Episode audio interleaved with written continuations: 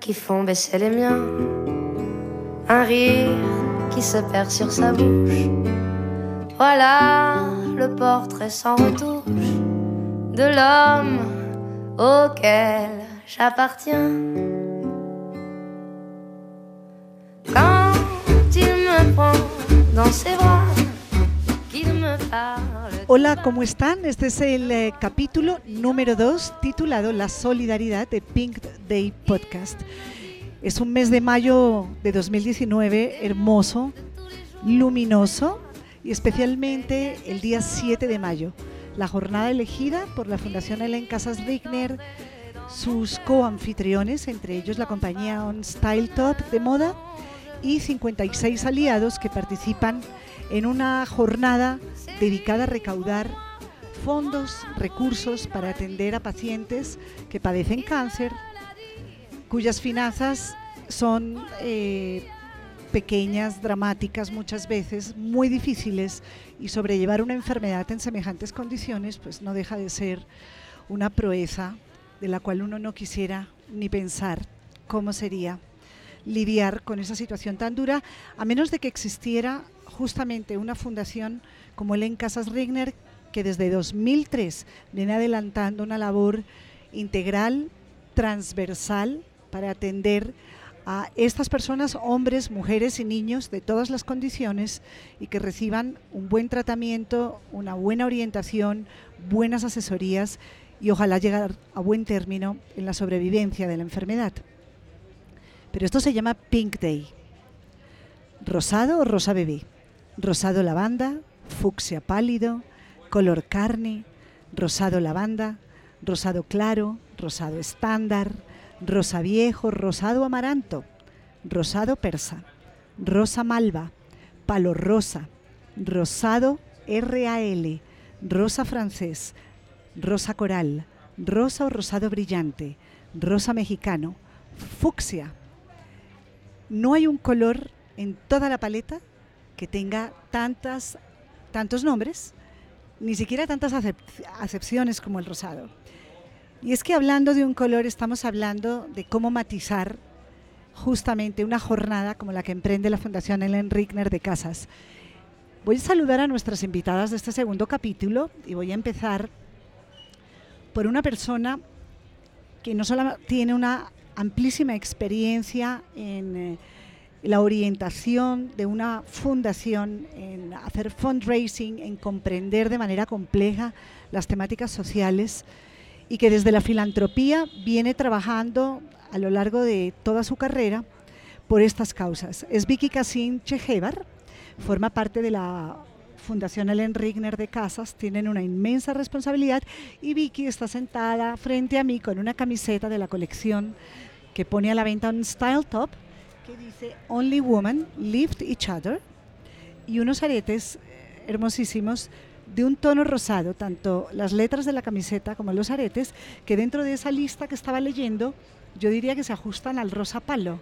Cuando te miraste al espejo esta mañana, ¿sentiste que ese era específicamente el rosa que querías utilizar? Exactamente ese.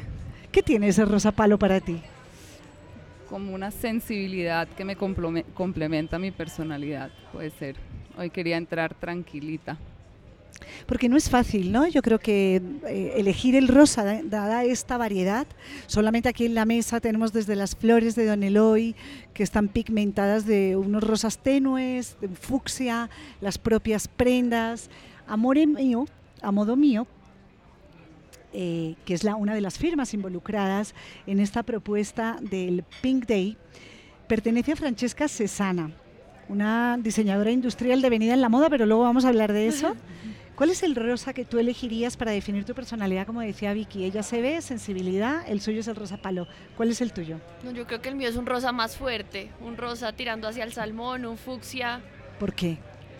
Porque soy muy expresiva, soy muy amorosa, soy muy cálida, soy me gusta mucho eh, como entrarle a la gente, como llamar la atención de la gente, pero en un buen sentido de la palabra. Muy bien, y nuestra tercera invitada es Mariana Palacios, peruana. Lleva más de dos décadas en Colombia, con una familia creada acá, emprendedora, especialista en medios publicitarios. Y ese asunto del rosa, ¿por dónde te llega a ti en particular, Mariana? Bueno, a mí el rosa cogió una importancia más grande hace dos años cuando me detectaron cáncer. Em, siempre me ha gustado el rosa, pero definitivamente pues en ese momento eh, tomó una importancia mucho más grande en mi vida. Eh, escojo mucho el rosa para vestirme. Em, durante dos años usé el pañuelo rosa en la cabeza. Entonces tengo una cercanía muy, muy grande y no podría escoger un tono específico. Me gustan todos los tonos de rosa. ¿Qué te produce el rosa? Mira, mi primer recuerdo del rosa yo creo que es con las muñecas. O sea, de niña jugando con las muñecas, de, ser mamá de las muñecas. O sea, no sé por qué el rosa me lleva bastante como al tema de la maternidad, de, acobijar, de, querer, de, cuidar a alguien. Pues justamente cuidar y querer a alguien, diría, se podría decir que es una de, las explicaciones más sencillas si uno quisiera definir qué es ese asunto de la solidaridad. ¿Qué opinas, Vicky? ¿Cómo definirías la solidaridad? Porque, digamos, el diccionario nos puede dar muchos términos, ¿no? Pero definitivamente ese trabajo en colectivo, esa labor en colectivo, ha sido algo casi que intrínseco a la condición humana. Uno no se puede imaginar la evolución que hemos tenido como seres humanos desde la época de las cavernas hasta ahora si no haya existido ese trabajo en grupo, en colectivo. ¿Cómo te gusta pensar en términos de solidaridad? Yo siento que es como un momento, la persona que está por decidir con un diagnóstico reciente, que siente que le quitan el piso de abajo y la solidaridad le da como un piso sólido. O sea, cuando uno le coge la mano, le escribe una amiga y le dice, estoy aquí contigo, que tienen algo sólido donde pararse en unos momentos donde sienten que no tienen de dónde agarrarse. Entonces, eh, siento que puede. Eso con respecto a los pacientes, ¿no? Pero con respecto a apelar a la solidaridad a empresarios, al, pues al sector privado en general, como no al sector público si, si, si, se puede, pero, pero al sector privado, a personas individuales que tienen que reaccionar a veces frente a una realidad como esta, la del cáncer, que si no se padece directamente o se padece en un círculo cercano, no hay ese vínculo emocional, cómo se despierta ahí la solidaridad. Has tenido una experiencia dilatada ¿no? en Estados Unidos, aquí en Colombia, de hecho en Colombia iniciaste con la Fundación Juanfe también todo tu trabajo filantrópico. ¿Cómo crees que se despierta la solidaridad? ¿A qué apelas tú en tu discurso, en tus argumentos cuando quieres convocar a alguien? Primero buscar lo que te apasiona como persona, porque siempre esa pasión que tú tienes es lo que puedes dar. Entonces muchas personas me decían, como una peluquera un día me dijo, ay, yo tengo una vida tan vacía, yo quiero ser como tú y ayudar al mundo. Entonces a la semana teníamos un espacio donde ella le cortó pelos a niñas jóvenes que querían donar su pelo para hacer pelucas. Entonces ella se dio cuenta que no tiene uno que buscar ser otra persona, sino buscar lo que tú quieres, amas hacer y de esa forma te das a solidaridad, o sea, vas a poder ayudar a la gente que necesita. Y no solo eso, pero se une una red de gente donde todo el mundo pone su parte, como nosotras acá, y encontramos un punto en común y ya armas una red eh, para lo que sea. O sea, empieza puede ser en algo difícil y al día siguiente de pronto nos damos cuenta que vamos a ir a cine y tenemos una amistad. En el caso de, digamos, del diseño de moda, Pink Day en particular tiene una convocatoria comercial, una experiencia relacionada con el consumidor final, al que se le están ofreciendo unas piezas maravillosas de diseño independiente colombiano, como las de A Modo Mío. Pero para desvirtuar esa idea de que simplemente el gancho debe ser comercial, porque creo que en el fondo es lo que, tras, lo que trasciende del propósito de Pink Day se vive una experiencia comercial, pero va más allá de lo comercial. Aquí sabemos, tenemos unas cifras claras, se trata de recaudar fondos, ojalá para 7.000 pacientes. En el caso de, a modo mío y apelando a ese término italiano, a mi manera, ¿cómo es que lo hace Francesca Cesana? Eh, ¿Cómo lo ha hecho? ¿Cómo tomó la decisión de participar en Pink Day? Pues a nosotros nos contactó en Style porque nosotros trabajamos con ellos, vendemos nuestras piezas en la tienda y apenas nos dijo que si queríamos participar, pues no lo dudamos porque digamos que a modo mío también se trata de ayudar, se trata de crecer juntas y así hemos crecido todas ayudándonos unas a las otras. Como dicen nuestras chaquetas, dicen We Rise by Lifting Others, que también es lema del Pink Day, como que trabajar juntas nos hace crecer a todas, no somos competencia, hay más chaquetas, eh, no solo en la tienda, sino en el Pink Day, pero hay para todos los gustos, para todas las personas y trabajando juntas pues podemos ayudar a esta causa eh, tan bonita. Hay una experiencia, digamos, empresarial que me hablabas detrás de, de, de A Modo Mío, que tiene que ver con haberse hecho eco de una realidad pues, social muy evidente que vivimos en Colombia con la llegada de los venezolanos.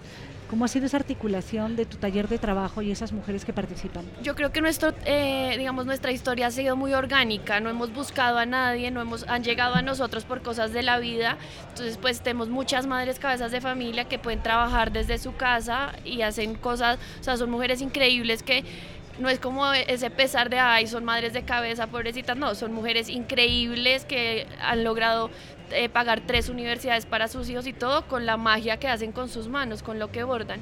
Y ahorita con la realidad venezolana, pues nos llegaron unas venezolanas que tenían carreras súper profesionales, súper estables sus vidas en Venezuela y por la situación tuvieron que emigrar y muchas no pueden ejercer en Colombia. Empezamos con una y amigas de ella y todos se dieron cuenta pues que era una buena opción y les enseñamos a todas a abordar, hicimos un taller especializado y creamos un grupo con un jefe, que una de las jefes que les enseñó a abordar y ahora pues trabajan ocho para modo mío. Aquí vamos desilvanando el asunto de la sostenibilidad porque es verdad, cada, cada persona la vive de una manera, cada experiencia es distinta.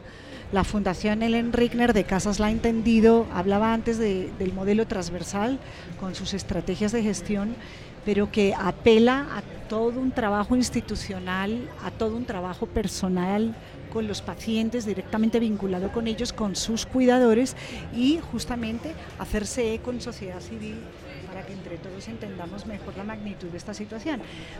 Mariana, eh, hablando con otros pacientes y con otras sobrevivientes de, cáncer, como es tu caso, que creo que has, te has recuperado recientemente, ¿no? Es... Sí, gracias a Dios.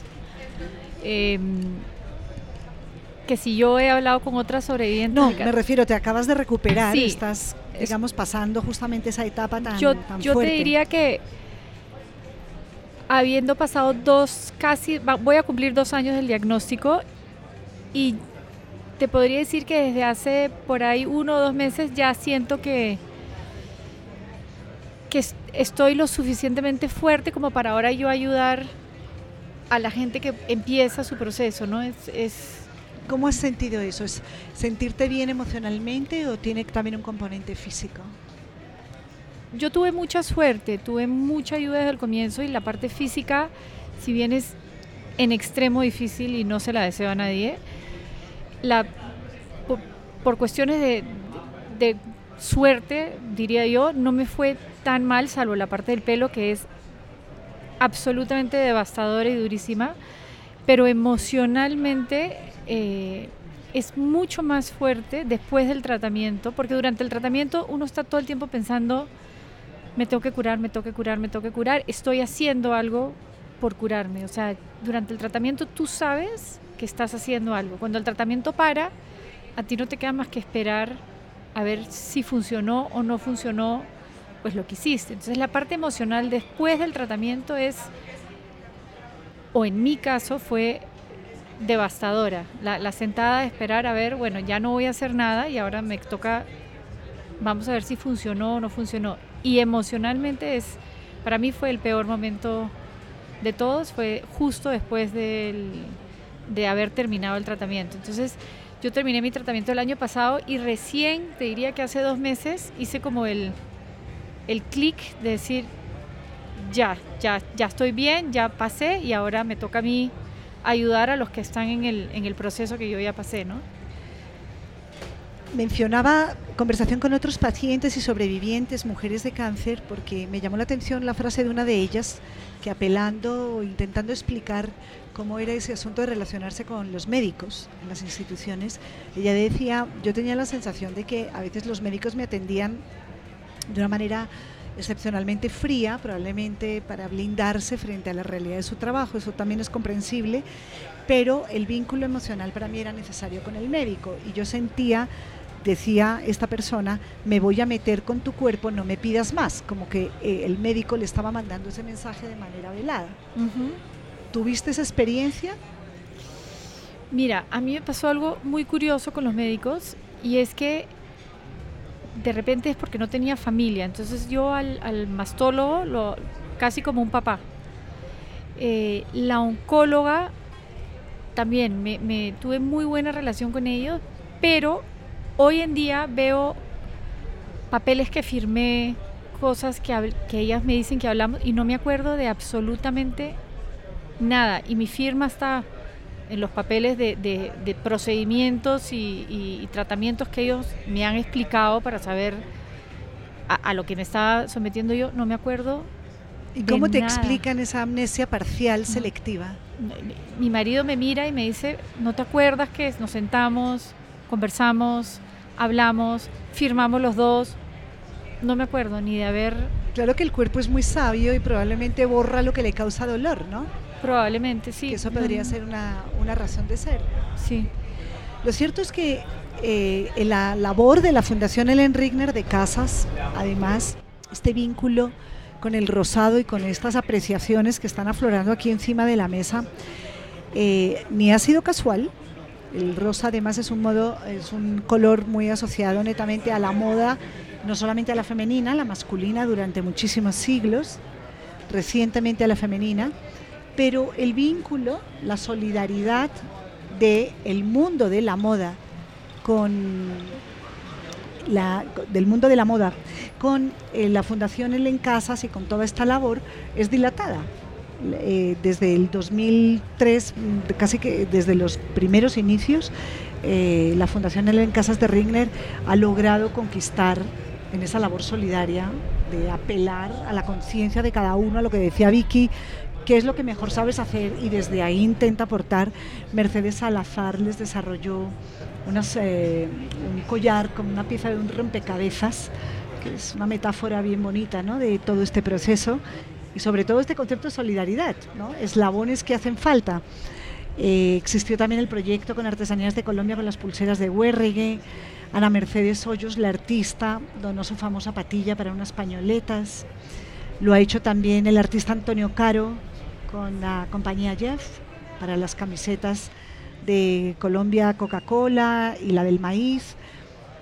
Existieron también las cajas de fotos de Frida Kahlo donadas por la hija del fotógrafo Leo Matiz y el libro ilustrado que encuadernó en marroquinería Mario Hernández. Vicky, solidaridad es saber apelar, saber a quién apelar y qué sacar lo mejor de él, como bien explicabas, para detallar un poco más porque el vínculo con la moda, aquí ya hay un antecedente que ustedes han creado, pero Pink Day en este momento ya tiene otras connotaciones. No solamente el trabajo donado y el trabajo cedido, sino es tener un relacionamiento con consumidor final en vivo, no solamente de compra digital, sino un día específico donde las personas pueden hablar, compartir. ¿Qué creen que les va a quedar de toda esta experiencia, aparte de los números, ojalá muy exitosos. Este relacionamiento en el centro de Portobelo, en el norte de Bogotá, ¿esperan, atienden, creen que ahí puede haber elementos adicionales para hacer crecer ese concepto de solidaridad? 100%, porque creo que la solidaridad es personal, es humana, es el tacto, es mirarse a los ojos. Entonces, cada persona, sea la que viene a comprar o, o, las personas que están haciendo las cosas, tienen una historia. Por algo se vincularon y es importante escuchar y tener esos espacios para hablar y decir, ¿por qué estás acá? ¿Qué te trajo acá? ¿No?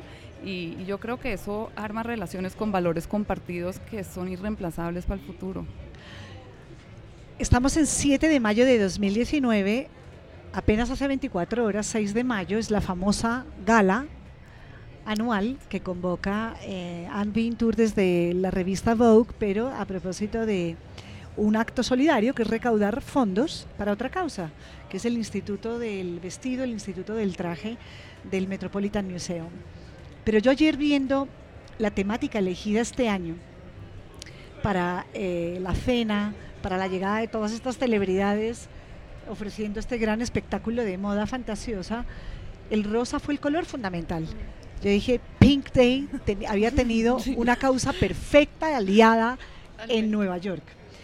Pues les quería compartir esto porque hablando de moda y hablando del rosa y hablando de Nueva York y hablando de esta parte de Latinoamérica, es muy bonita una historia que sucedió en Nueva York en el Hotel Waldorf Astoria en 1949 eh, a propósito de la primera colección que presentó Ramón Valdiosera en eh, la ciudad de Nueva York, un ilustrador, diseñador de moda, escritor, coleccionista, un hombre talentosísimo, pero fíjense que en esa época, en 1949, hace su primera colección, como les digo, y revela al mundo un tono de rosa con tal fuerza, con tal tanta personalidad, con tanta decisión que se acabó llamando el rosa mexicano.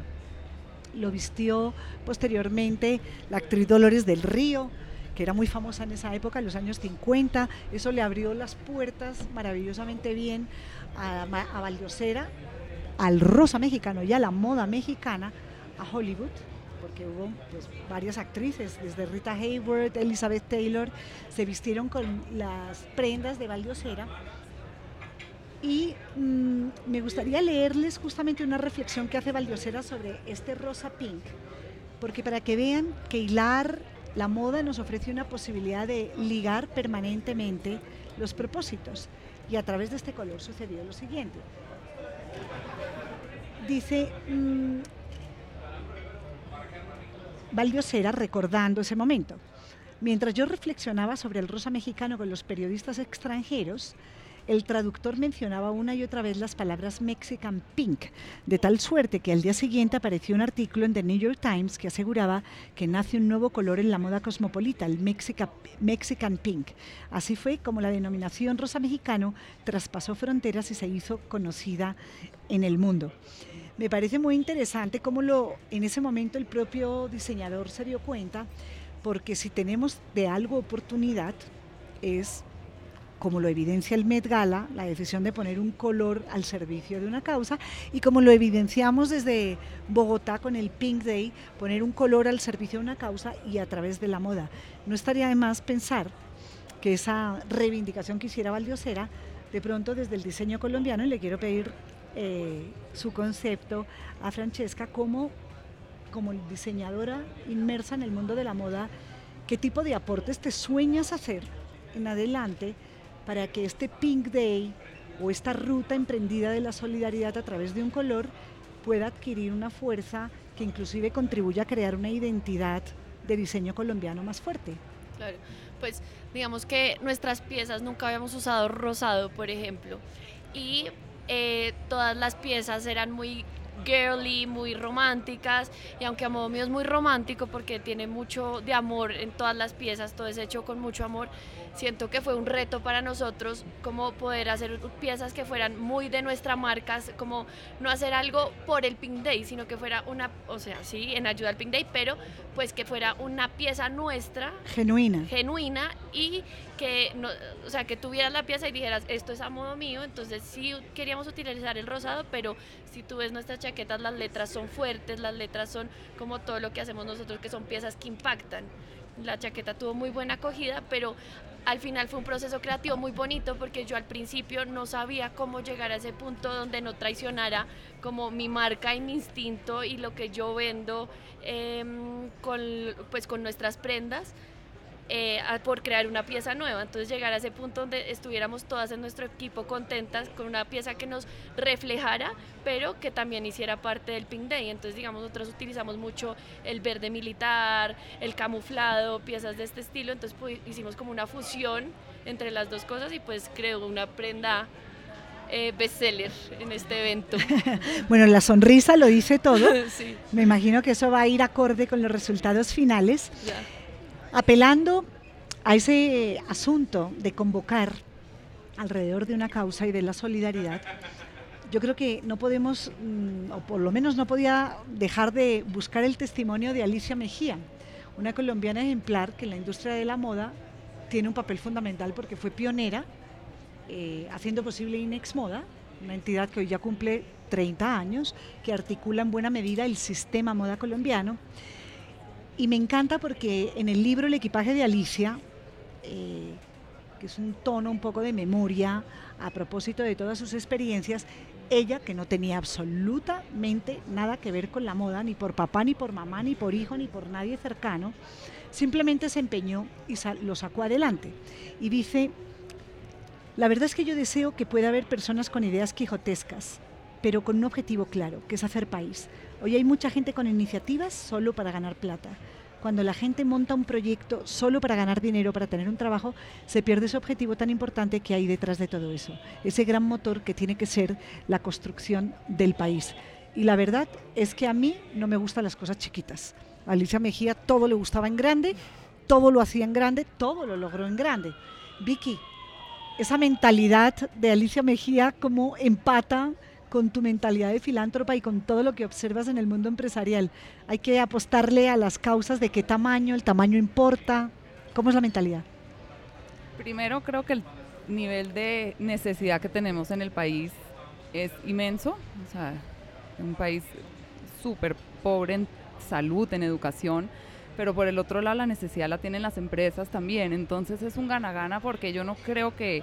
Eh, puede haber demasiada ayuda, puedes dar demasiado. Entonces yo, yo, no, lo yo no le pondría un tope para nada, yo creo que tenemos mucho espacio para crecer y yo sí también pienso, pienso en, en grande pero en chiquito. Cada camisa tiene su, su, razón de ser, cada persona también, pero cuando lo unes hay que pensar que tenemos que unirnos en grande. En el caso de Mariana, que hablabas de la importancia del rosa ¿no? en tu proceso de curación, Ahora que has tenido la experiencia en Pink Day de observar toda la exhibición de vestuario, todas las prendas, eh, ¿sentiste algo en particular? ¿Sientes que te, estaban llamando de una manera especial? Que efectivamente en los procesos de la enfermedad algo que desde fuera se puede considerar menor tiene una gran importancia como un color, como una silueta, como algo específico en moda? Mira, el color definitivamente ya automáticamente lo asocio, ¿no? O sea, rosado, pink, igual de alguna manera concientización de, del cáncer. Entonces lo que más me llama la atención es que la demás gente, la que no ha pasado por eso igual, o sea, se sienta ligada al, color rosa y, ya no es estoy apoyando, sino ya soy parte de, eh, lo llevo como moda, lo llevo como parte de mi día a día. Eh, grandes, chicos, niñas, adultos, eh, todas ya es hasta importante tenerlo, o sea, no es solamente estoy ayudando, sino ya me gusta, me concientizo y voy a ayudar de la manera, lo que decía Vicky, o sea, no tengo que ayudar en un país pobre, de repente no todos pueden ayudar con, fondos, pero puedes ayudar cortando el pelo, puedes ayudar eh, acompañando a alguien al cine, puedes ayudar de tantas maneras. Eh, y el rosado es, es, lo que te decía al comienzo, un poco mamá, agrupo, soy solidario, me meto en cómo ayudo, qué hago para ayudar, qué grano de arena puedo poner, ¿no? Claro, porque además todo este asunto tiene tanto de individual como de colectivo, ¿no? Es decir, las acciones colectivas no existirían, como es el caso de Pink Day, si no existieran decisiones individuales, ¿sí? Vicky, ¿de qué tamaño, o, eh, no de, perdón, no de qué tamaño, sino en con esa experiencia que has tenido por fuera de Colombia y en Colombia, ¿qué sientes que falta o cuál es el gran reto por solventar para apelar a la conciencia individual y que ocurran acciones colectivas importantes aquí en el país? Un poco de como estrategia y planificación. siento que el colombiano tenemos un calor humano realmente eh, muy único en el mundo, pero eso a veces se pasa a ser improvisado y desorganizado. Entonces, donde ya la intención pueda uno aterrizarla en algo práctico y efectivo, sin volverse frío y no parecer metódico. Creo que ese es el reto. Luego está el otro asunto de la trazabilidad, que me parece que de cara al consumidor final y de generar solidaridad apelando al que toma la decisión de una compra, cada vez es más importante en términos de conciencia, de consumo consciente, el que esas personas y desde las marcas, Francesca, es muy importante que se sepa para dónde van los recursos, cómo se están gestionando, cómo se gerencian, cómo se administran. Ustedes, ¿cómo, han cómo empatan eso con su audiencia final para apelar a Pink Day como una oportunidad única y especial? ¿La trazabilidad cómo la manejan? Pues eh, nosotros de las chaquetas donamos todas las ganancias, las dejamos todo a costo para poder em, ayudar a la causa y eh, a todas las clientas se les informó pues que los, los recursos iban a ir destinados a la fundación y asimismo lo, lo, pues lo pusimos en todas nuestras redes sociales, en todo, para que la gente entienda eh, lo que está ayudando al comprar una chaqueta nuestra. Claro, es decir, tu herramienta fundamental han sido redes sociales para explicarlo. Sí, claro. Y digamos que yo, algunos de los diseñadores nos tomamos el tiempo de venir hoy a estar todo el día acá y apoyar en el evento y porque creo que nadie vende mejor nuestras piezas que uno, pues que el mismo diseñador, entonces explicar que las letras estaban cada una bordada a mano, que detrás tiene un trabajo hecho con amor, que tiene tantas horas, tanta pedrería, todo esto le da un valor agregado pues a la pieza que te llevas, porque pues no es, es una pieza que tiene mucho trabajo por detrás. En términos de publicidad, Mariana, aquí haciendo uso de como de tu trayectoria profesional.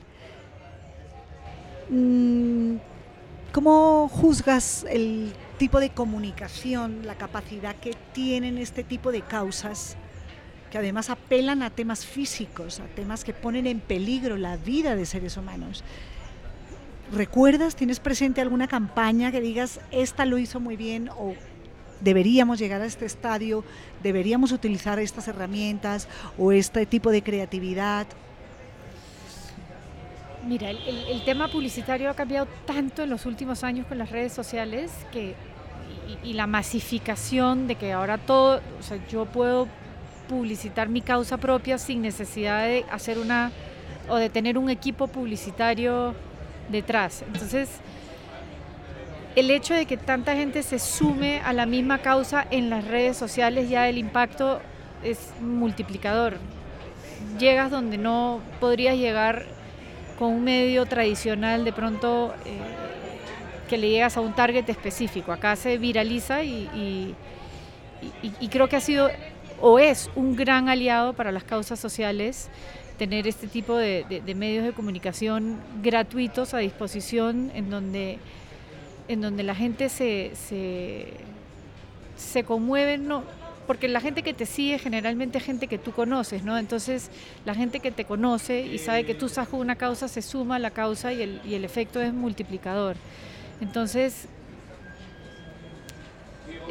es, impresionante lo, que ha sucedido con las redes sociales, el tema de la publicidad y, y el dar a conocer y masificar un, un, esfuerzo que en algún momento quizás hubiera sido mucho más difícil hace unos años por supuesto. darlo a conocer. ¿no? Claro que sí, desde la Fundación Ellen Rigner de Casas, por ejemplo, cómo capitalizar una convocatoria como esta, que efectivamente, unidas todas las redes sociales de los 56 aliados, pues aquello va sumando, ¿no? Eso ya es un pico de esos eh, caribeños, ¿no? Que sacan a la calle y eso ya no son dos parlantes, eso es atronador. Em, ¿Cómo creen que, digamos, que va a ser más eficiente aprovechar no solamente el tipo de convocatoria, sino que ustedes dentro de su operación de voluntariado eh, puedan discriminar mejor las funciones o ya las tienen muy claras y en verdad aquí hay espacio para todo el que quiera venir a proponer algo? ¿Qué le espera a un voluntario que al calor de todo esto diga yo, me, me conquistaron, Pink Day me convenció, quiero participar? Creo que cada año cambia mucho por el tema de la tecnología. Uno tiene un plan de quién van a ser nuestros movers and shakers y de repente, como me dicen el otro día, todos los niños de 12 años en sus redes tenían de Pink Day porque son amigos de Helen. Eh, pasaron el proceso del, del, tratamiento de Helen con ella y ellos se volvieron, es parte de ellos, entonces ellos están esperando Pink Day. Nunca sabemos, podemos decir, tú vas a ser la que me ayudas el año entrante porque este año las estrellas eran un grupo de niños que nunca teníamos pensados que iban a moverlo, entonces creo que lo importante es...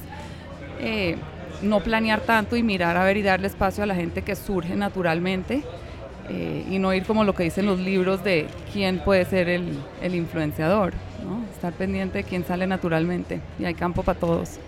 Claro, porque digamos la convocatoria y el saber canalizarlo eh, son dos como dos aspectos como distintos. Eh, a modo mío, ¿tiene compromiso con alguna causa adicional? Pues no una específica, pero cuando nos piden ayuda, tratamos siempre de estar ahí y ayudar en las causas que nos piden hemos hecho unas camisetas para otra fundación, hemos ahorita participado en el Pink Day y yo creo que en sí a modo mío solidaridad entre las mujeres que trabajan con nosotros, ayudarnos en todos los eh, momentos porque yo no tengo empleados, yo tengo un equipo tremendo, por ejemplo, que son mujeres todas, les pasan las cosas que nos pasan a todas, se le enferma el esposo, se le enferma, entonces todo a modo mío es una causa porque una está ahí para apoyar a la otra cuando no pueda estar en su trabajo, porque es que yo creo que ahorita ser independiente es muy complicado y eh, tener tantas mujeres independientes que igual tienen que cumplir con un trabajo, pero eh, criar hijos, tener un estudio, muchas cosas, hasta tener una mascota, y le pasan cosas al diario que no pueden cumplir con su trabajo de alguna forma, entonces tenemos un equipo que respalda a todas en caso de que no puedan estar ahí presentes ese día. Entonces como que todo esto es una causa para nosotros. Bueno, les voy a leer eh, unos versos preciosísimos de Wisława Szymborska, la poeta polaca.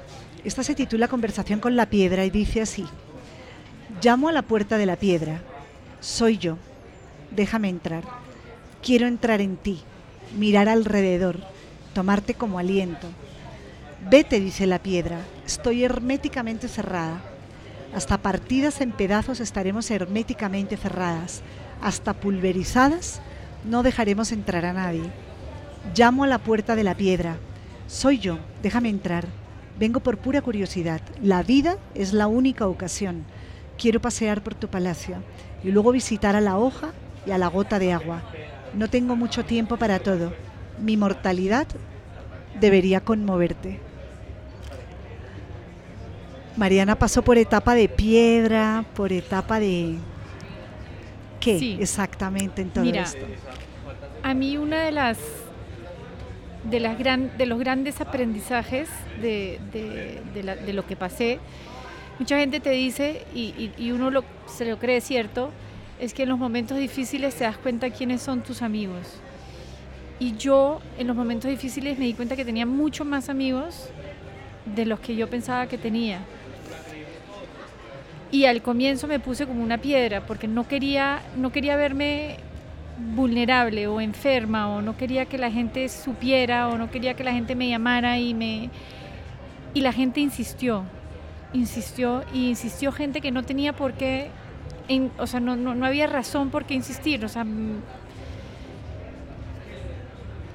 y fue divino darme cuenta que tenía mucho más amigos de los que tenía y que compartir con ellos mi dolor de cierta manera los sensibilizaba a ellos también a aprender de algo que ellos no de lo que no tenían idea o no ellos aprendieron muchos aprendieron conmigo otros ya sabían eh, pero me abrió, hoy en día tengo mucho más amigos, mucho más cercanía con la gente de la que tenía antes de, enfermarme, ¿no? Y al comienzo me quise, me llegaban chats y chats y chats y yo no sabía qué contestar, ¿no? Porque quería, quería, yo quería seguir en el montón, no quería sobresalir de ninguna manera y la piedra sobresale porque la gente se golpea contra la piedra y ya, yo mi piedra logró pulverizarse.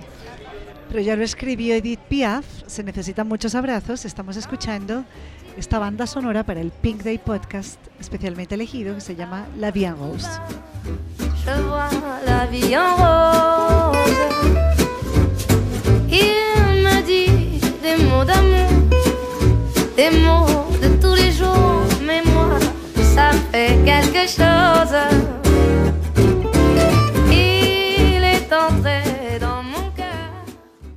Volvemos a este segundo capítulo del Pink Day Podcast, en el capítulo La Solidaridad con Vicky Casín Chejevar, filántropa e integrante de la Fundación Ellen Rigner de Casas. No estaríamos aquí, Vicky, si no hubiera sido por Ellen Rigner de Casas, de quien la fundación lleva el nombre. A sus hijas, a Vira Casas y a Cata Casas, muy conocidas, dedicadas a las artes, eh, solidarias, las primeras con la causa de la mamá, a quien tuvieron que despedir, pero con una obra que han visto y han ayudado a crecer. Les pedí que me mandaran una fotografía de Ellen Rigner, pero una fotografía de ella como fotógrafa, porque me intriga esa faceta de Ellen Rigner de Casas, la mujer que fotografiaba a los demás, que seguramente veía con una estética propia, íntima, a los demás. Ellen Rigner de Casas y su cámara fotográfica. ¿Qué tanto trasciende de la personalidad de Ellen Rigner de Casas en la dinámica diaria de una fundación como la de ustedes, que lleva el nombre de la fundadora, pero en el día a día, cómo se percibe la personalidad de esa mujer? Yo a ella no la conocí y muchas veces me impresiona lo que la, he llegado a conocer por, pues, en las reuniones de junta. Eh, hablan de ella como si fuera ayer, las hijas, las nietas, pues Ellen, la hija de, de Cata, lleva su nombre y es un legado que hubiera dejado con o sin la fundación, pero la fundación y los espacios que brinda de solidaridad dan espacios para que vivan la vida de ella, hablen de ella y nunca se pierda la historia. Y personas como yo, que nunca la conocimos, ya es parte de nuestra vida. Es una persona que conocemos a través de, de sus historias y su legado. Ellen Rigner de Casas es para, para Francesca, ¿qué? Inspiración inspiración de poder ayudar a otros, de ser noble, de ser eh, de no ser ajena al dolor, de ponerse en los zapatos de otra persona y sentir lo que está sintiendo la otra persona y tratar de hacerlo más tranquilo, más ameno, darle un poquito de paz a una persona que está pasando por un mal momento. Inspiración. ¿Les ha llegado, Vicky, en alguna en algún momento eh, del grupo de filántropos a los que ustedes apelan eh, gente que de manera anónima diga, aquí tienen esto, utilicen estos recursos, hagan lo que quieran con ellos, porque entiendo que buena parte de las labores de la Fundación, especialmente la capacidad instalada que tiene, ¿no? con edificaciones con, para tratamientos hospitalarios, para acompañamiento en los momentos últimos del cáncer, a ciertos pacientes, eso lo, lo, hacen apelando a recursos internacionales normalmente que están hipervigilados con procesos, ¿no? Pero en el caso de las personas anónimas, ¿qué, ¿qué tanto funciona ese capítulo? Yo lo veo mucho. Yo veo, digamos, de, eh, de la generación de mi suegra, que fue la que me trajo a, a la fundación, son espacios donde reúnen plata entre amigas y nunca el nombre es importante. O sea, yo siento que es mucho más la gente que da sin necesitar visibilidad su nombre que la gente que, que pide visibilidad. Yo creo que la gran mayoría del motor es algo sincero, familiar, eh, que se hace por, por la memoria de la señora Ellen y por la causa que por la parte comercial o del nombre, definitivamente. Mariana, cuando decías que te sentías hace dos meses como que ya estabas lista para ayudar, ¿te gustaría ayudar en qué? ¿Qué sientes que puedas aportar? Mira, yo sí tuve la, suerte de conocer a Ellen Rigner de Casas. Em, me acuerdo como si fuera ayer. Descríbela, por favor. Un ejemplo de fortaleza, de mamá, de esposa. Soy muy cercana a sus hijas y a sus nietas. Em, acabo de estar con Ellen, su nieta, la que lleva su nombre, acabo de estar con Ellen en un viaje, un crucero. ¿Y qué niña? La mamá me preguntaba cómo le fue a Ellen. Y Ellen es ejemplo de simpatía, de, de empatía, de... Qué niña tan, tan especial, o sea, es digna nieta de su, de su abuela. Ayudó a todas, eh, compartió con todas, eh, agrupó a todas. Eh, hizo todas las actividades. La verdad que una alegría poder tratar con gente así. Eso en cuanto a la memoria de Ellen, que sigue viva, como dices, ¿no? A través de la nieta. ¿Y a ti en particular en qué te gustaría ayudar? A mí me gustaría mucho poder, o sea, lo que decía Vicky antes, de que hacer cosas que te gustan y esta fundación en particular para mí o sea, tiene un, sitio especial en mi corazón. Me gustaría ayudar mucho eh, en el tema de los niños, chicos. Em, me impactó, me, impacta mucho em, digamos, la, la cómo los, los, chicos llevan el proceso del cáncer, ¿no? Es, es completamente distinto al, al, a cómo lo llevan los adultos. Entonces yo creo que lo que más me gustaría es poder ayudar con niños chicos. ¿Y dónde sientes que los niños eh, necesitan más apoyo para lidiar con algo semejante como el cáncer?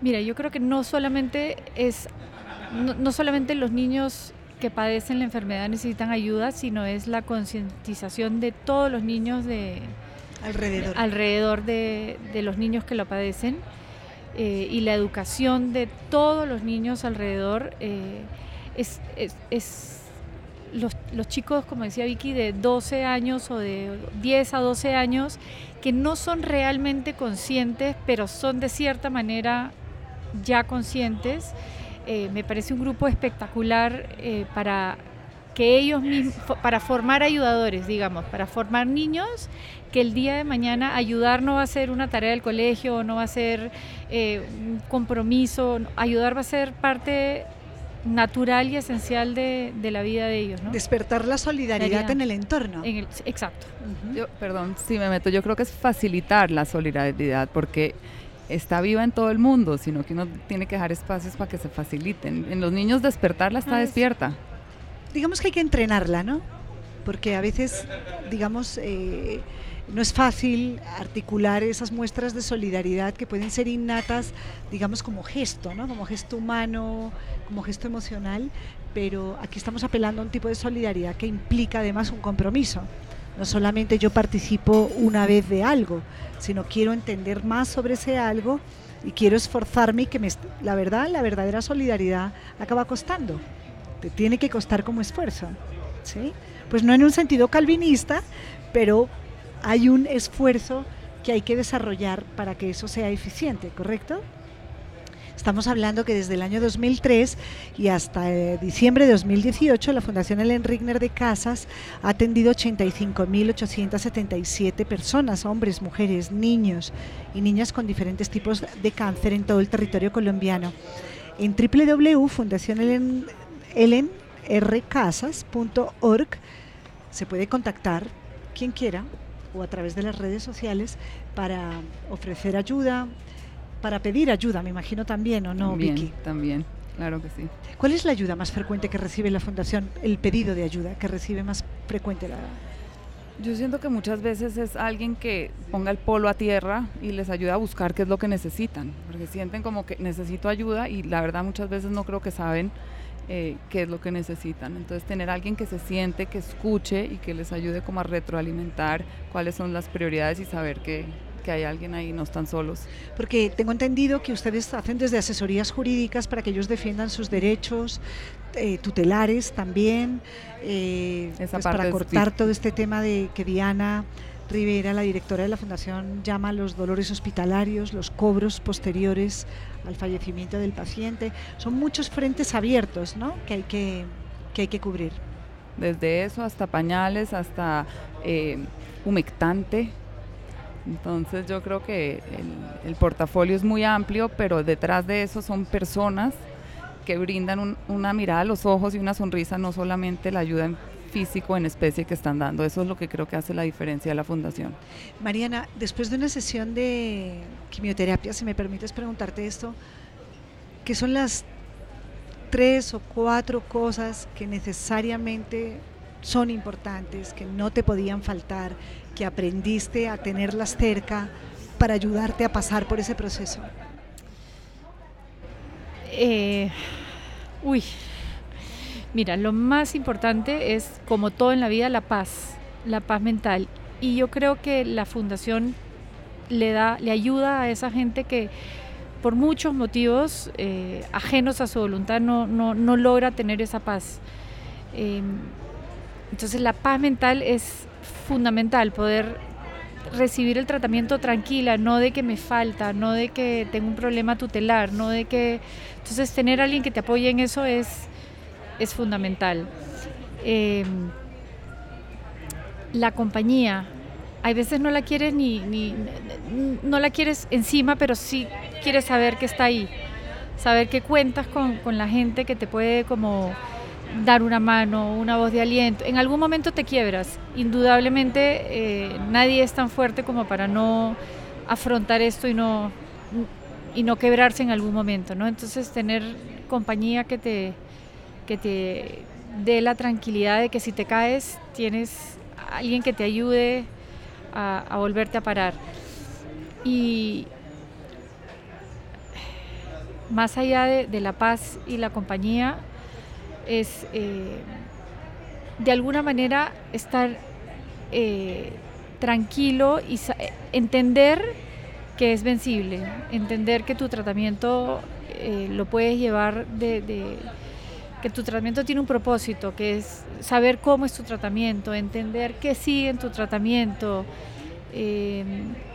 y estar bastante enterada de lo que te está pasando, ¿no? Porque si bien es, es fácil cerrarse, también tienes que aterrizar y, saber ser consciente a qué te enfrentas para la parte mental es importantísima, importantísima, la parte mental y la parte emocional, muy importante en la recuperación de un paciente con cáncer.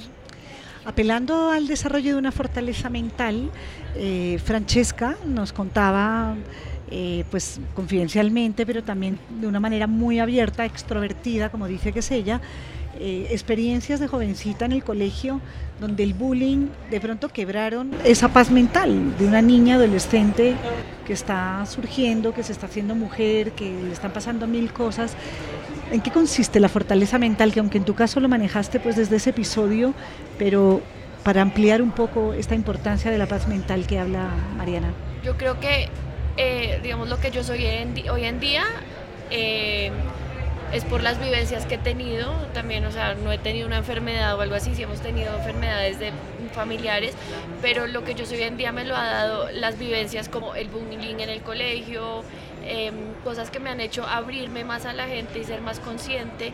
Digamos, me hacían bullying de chiquita pues porque era muy gordita, porque pues yo soy mitad italiana, mi papá es italiano y desde chiquitas mi mamá se vestía a la moda italiana y nos también nos dejaba vestir a la moda italiana, entonces para que nosotros es muy común hoy como una camiseta de animal print, hace 15 años, 16 años no lo era, entonces mi mamá era la loba del colegio y fuera de eso mi papá estuvo secuestrado por las FARC, entonces llegábamos por consecuencia en carro blindado al colegio, entonces los niños a veces no tienen esa conciencia, entonces claro, el carro blindado, entonces traquetos, entonces eran muchas cosas, pero yo creo que eso me ayudó mucho a mí a de pronto ser mejor persona, tratar, me pongo en los zapatos de otro, trato de cuidar lo que digo, trato de ser más consciente de mm, cómo puedo afectar el otro con las palabras, porque igual en ese momento sí me hizo mucho daño, pero también me hizo entender, o sea, ser más fuerte y entender que puedo ser yo misma sin importar pues lo que digan los otros y eso vendo en mi marca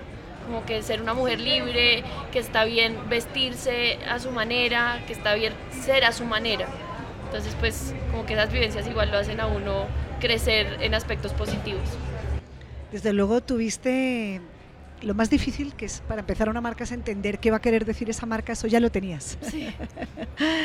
¿Cómo llegaste a la moda desde el diseño industrial? Que no es, no es, no es necesariamente un trayecto obvio. No, eh, mi mamá es diseñadora de modas toda la vida y mi abuelita le encantaba la moda y cuando me preguntaste qué significaba el rosa para mí, pues era es mi abuelita, sus tazas de té, toda la estética que ella manejaba, cómo se vestía sin importar el qué dirán. Y eso me hizo a mí, o sea, como que me llevó por ese camino muy orgánicamente, o sea, no lo planeé. Yo digo que a modo mío me encontró a mí. Un día cogí unas chaquetas, unos parches y los cosí yo misma y fue un éxito y dije, bueno, aquí hay una oportunidad de negocio y empezamos a crecer así y hemos crecido metiendo las patas, pues porque no soy diseñadora de modas, pero he, tratado de aprender, pero he utilizado el diseño industrial para todos los procesos, todas las técnicas, muchas, o sea, me ha servido igual en el, en el ambiente en el que trabajo. Estupendo, estamos hablando de A Modo Mío, una compañía que nace en 2017, que da trabajo a 38 personas y que estás comprometida como con una producción ya más o menos exigente, un par de centenas de piezas al mes para un tamaño como el tuyo, pues digamos no es poca cosa, es un nivel de responsabilidad cada vez más grande. A las tres invitadas, a Vicky Casinche Gévara, a Francesca Cesana y a Mariana Palacios, muchas gracias por participar en este segundo capítulo dedicado a la solidaridad en el Pink Day Podcast. Quería despedirles y seguramente cada una de ustedes ha escuchado este poema en diversas circunstancias, pero Rubén Darío, nicaragüense, tiene este famoso poema de Margarita, que creo que termina de una manera hermosa para comprender qué es lo que le puede pasar a cualquier alma que pase por ahí un poco despistada y que quiera enterarse que es el Pink Day. No sé si eh, Margarita empieza así, dice, Margarita está linda la mar y el viento lleva esencia sutil de azar. Yo siento en el alma una alondra cantar tu acento. Margarita, te voy a contar un cuento. Y todo el poema, Rubén Darío se dedica a contarle a Margarita el cuento de un rey que tenía un palacio de diamantes, en fin, con una hija, una princesita traviesa, que se escapa al, al firmamento y regresa con una estrella. Y el papá reclama que haya robado la estrella y le pide que la devuelva y ella queda pues perfectamente destrozada. Al final todo se resuelve porque estos poemas tienen un final feliz, pero en este no era tan obvio. El caso es que la princesita acaba resolviendo su tema no voy a hacer de spoiler del poema para el que no lo haya leído, porque de verdad que es de esas experiencias literarias que merece la pena. Pero ¿qué tiene que ver esto con Pink Day? Miren cómo termina. Dice, la princesita está bella, pues ya tiene el prendedor, en que lucen con la estrella verso, perla, pluma y flor. Margarita está linda la mar, y el viento lleva esencia sutil de azahar, tu aliento. Ya que lejos de mí vas a estar, guarda niña un gentil pensamiento, al que un día te quiso contar un cuento. Yo creo que este es un día, el de Pink Day, también para enhebrar pensamientos. Creo que aquí han quedado también encima de la mesa con las tres. Les doy muchas gracias y fortaleza con esa misión tan grande de la Fundación Ellen Rigner de Casas, con la recuperación procesada de esa manera, Mariana, tan optimista, qué sueño tan bonito el de generar solidaridad con los niños a consultar con los míos si se le, se, le medirían algo semejante, que están en esa edad perfecta. Y a Francesca, que siga abordando.